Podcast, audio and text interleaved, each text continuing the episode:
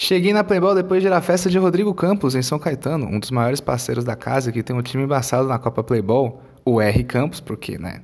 Rodrigo Campos, R Campos, e não estava escalado para a partida a princípio. Mas com a contribuição da Argentina, houve um rearranjo nos jogos e a porção de camarões com tempero saudita foi o pedido entregue para mim na G10.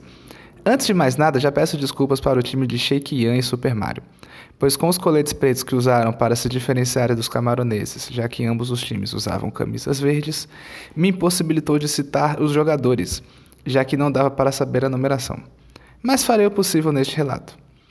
Camarões trouxe a turma toda, mesmo entrando em quadra já classificado, entre aspas, para a repescagem, com direito a um torcedor com a camisa número 4 ao lado de fora, vendo o jogo e ouvindo música. Mas não tinha José Pais sem mães com seus óculos que enxergam o infinito. A Arábia Saudita, time tradicional do gasômetro, veio com bastante gente para o jogo decisivo, mas o chefe do time, Super Mario, ainda não tinha chegado para a peleja no seu início, que tinha como clima um friozinho e garoa fina, ótima oportunidade para estar com as respectivas vítimas, quer dizer, companheiras e parceiras, mas todos estavam jogando bola na Playboy Popeia. E a partida já começou com Sheik Yan arriscando do meio de quadra para a boa defesa de Jonathan. E ainda no primeiro minuto, jogada pelo meio de Flávio, o Borges, que não foi artilheiro de nada ainda, que aprendeu a finalizar e da entrada da área ele disparou. A bola carimbou a trave no rebote Edivan, o menor, guardou. Só que os sauditas têm um craque chamado Ian, e ele crava. Foi assim que no minuto seguinte, tal como tacada de bilhar, cutucou no canto para empatar. Agora para tudo o que você estiver fazendo, porque a estrela vai entrar em ação. Aos 6, Jefferson Cabelo, que se parece baixista de banda de rock dos anos 80, num movimento totalmente inesperado por quem estava acompanhando o jogo, cobrou o tiro de meta direto no gol adversário e encobriu Jonathan. Golaço que demorou para as pessoas entenderem o que tinha acontecido. Um homem à frente do seu tempo. Visão apurada e coragem para executar. Virada saudita em 2 a 1. Porém, a resposta já veio em seguida com Flávio Borges, ele dominou a pelota na entrada da área, girou e fuzilou o cabelo para empatar a peleja novamente. Todavia, esse foi o último ato do atacante na primeira etapa, pois ele, em uma dividida com o cabelo, acabou se dando mal e teve que sair de quadra lesionado para ser atendido. Giovanni Fiuk entrou em seu lugar. O jogo estava animado, com os times jogando sem medo de serem felizes e buscando a vitória. 2 a 2 no placar com menos de 10 minutos. Cabelo gostou da ideia de cobrar tiros de metas direto na meta oponente e repetiu isso várias vezes, enquanto o Sheik Yama andava na cancha e era referência ofensiva, praticamente finalizando todos os ataques. Aos 14, Cabelo, em mais um tiro de meta, lançou na área oposta. Ian subiu, mas não alcançou. A bola desviou em Domingos, caiu no sábado e matou Jonathan. Segundo gol da estrela cabeluda e 3 a 2 no placar. O Cabelo estava deitando no jogo. E se já errar um goleiro marcar gol da sua própria área, ele dobrou a aposta. Anotou dois e deixou até os próprios companheiros de times confusos, duvidando da realidade dos lances.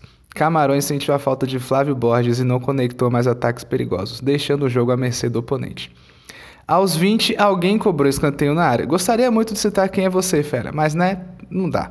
Ninguém da zaga camaranesa tirou e Ian de bate pronto anotou um bonito tento foram as boas-vindas para Super Mario, que tinha acabado de chegar do rolê em Guarulhos para fazer dupla de ataque com Shake Yan. O quarto gol sofrido deu uma despertada em Camarões. Na sequência, boa trama de Giovanni Fiuk no meio, abriu para Lucas Mateus, que deu assistência para Vinícius da loja 1026, empurrar para as redes e comemorar o gol como se fosse um título. 4 a 3 no marcador e apesar dos altos e baixos durante dentro do período, Camarões ainda se mantinha vivo no confronto. Porém, foi o suficiente para os sauditas voltarem à carga ofensiva antes do apito parcial. Super Mario deu passe para alguém que perdeu o gol cara a cara com Jonathan e, graças à falta de numeração, não será cornetado, quer dizer, citado na matéria. Só que em seguida, Francisco finalizou da lateral direita de longe. Jonathan pegou só as penas do frango e Lucas Mateus não conseguiu evitar o gol. 5 a 3 Arábia Saudita. O primeiro tempo foi de equilíbrio nos 10 minutos iniciais, entretanto, a Arábia aproveitou as chances que teve, com a colaboração do oponente, é bem verdade, e terminou na frente num jogo animado de 8 gols marcados em 25 minutos. Para a alegria geral da nação camaronesa, Flávio Borges voltou-se para o segundo tempo, mas a Arábia Saudita seguiu no ataque, jogando à frente e chegou ao sexto gol aos 7 minutos com Eduardo. Ato contínuo, Rafael cobrou lateral na área e Aleph diminuiu em 6 a 4. Parecia que Camarões esperava para fazer o gol depois de tomar. Aí fica difícil. Mesmo após o gol, demorou para Flávio Borges ajustar o ataque e incomodar os sauditas. Já Super Mario voltou para o banco e Sheikian na habilidade e Cabelo nos tiros de metas seguiam perigosos. Inclusive, o arqueiro emendou da sua área e fez o poste balançar aos 16. No minuto seguinte, Aleph cobrou lateral na entrada da área. Lucas Mateus dominou no peito e girando arrematou, levando o perigo para Cabelo. Todavia, o tempo passava e a vitória saudita se concretizava. Aos 21, Super Mario voltou à cancha e já penteou a bola na intermediária e de canhota obrigou Jonathan a fazer boa defesa. Dois minutos após, Lucas Mateus dominou no meio pela direita, viu o cabelo adiantado e acertou a trave. Porém, o placar não foi mais alterado e o triunfo do time do gasômetro foi decretado por 6 a 4.